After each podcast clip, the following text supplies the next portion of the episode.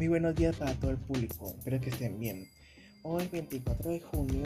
les traemos otra noticia deportiva llamada El gobierno anuncia que el público podrá volver a los estadios. Bueno, esto se trata de un paso más, quizás el definitivo, hacia la vuelta que el público a los estadios. Después de que se comience el mes de junio, el Consejo Superior de los Deportes,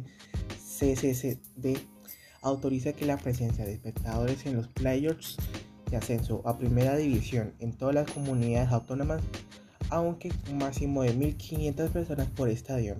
que la ministra Sanidad Carolina Darias ha explicado y que el gobierno ha suprimido el artículo 1522 de la ley de la nueva normalidad sobre la influencia del público a los estadios de fútbol y baloncesto, que volveremos a la normalidad en cuanto a la afluencia del público a los estadios de la Liga de Fútbol Profesional para el comienzo de la liga y también de la ACB ha dicho. Muchas gracias por tu atención.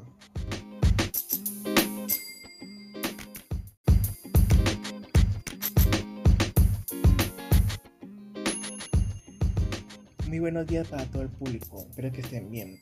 Hoy 24 de junio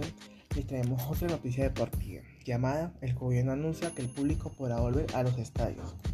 Bueno, esto se trata de un paso más, quizás el definitivo, hacia la vuelta que el público a los estadios. Después de que se comience el mes de junio, el Consejo Superior de los Deportes,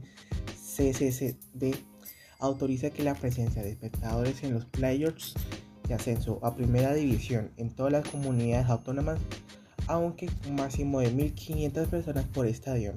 que la ministra Sanidad Carolina Darias ha explicado y que el gobierno ha suprimido el artículo 1522 de la ley de la nueva normalidad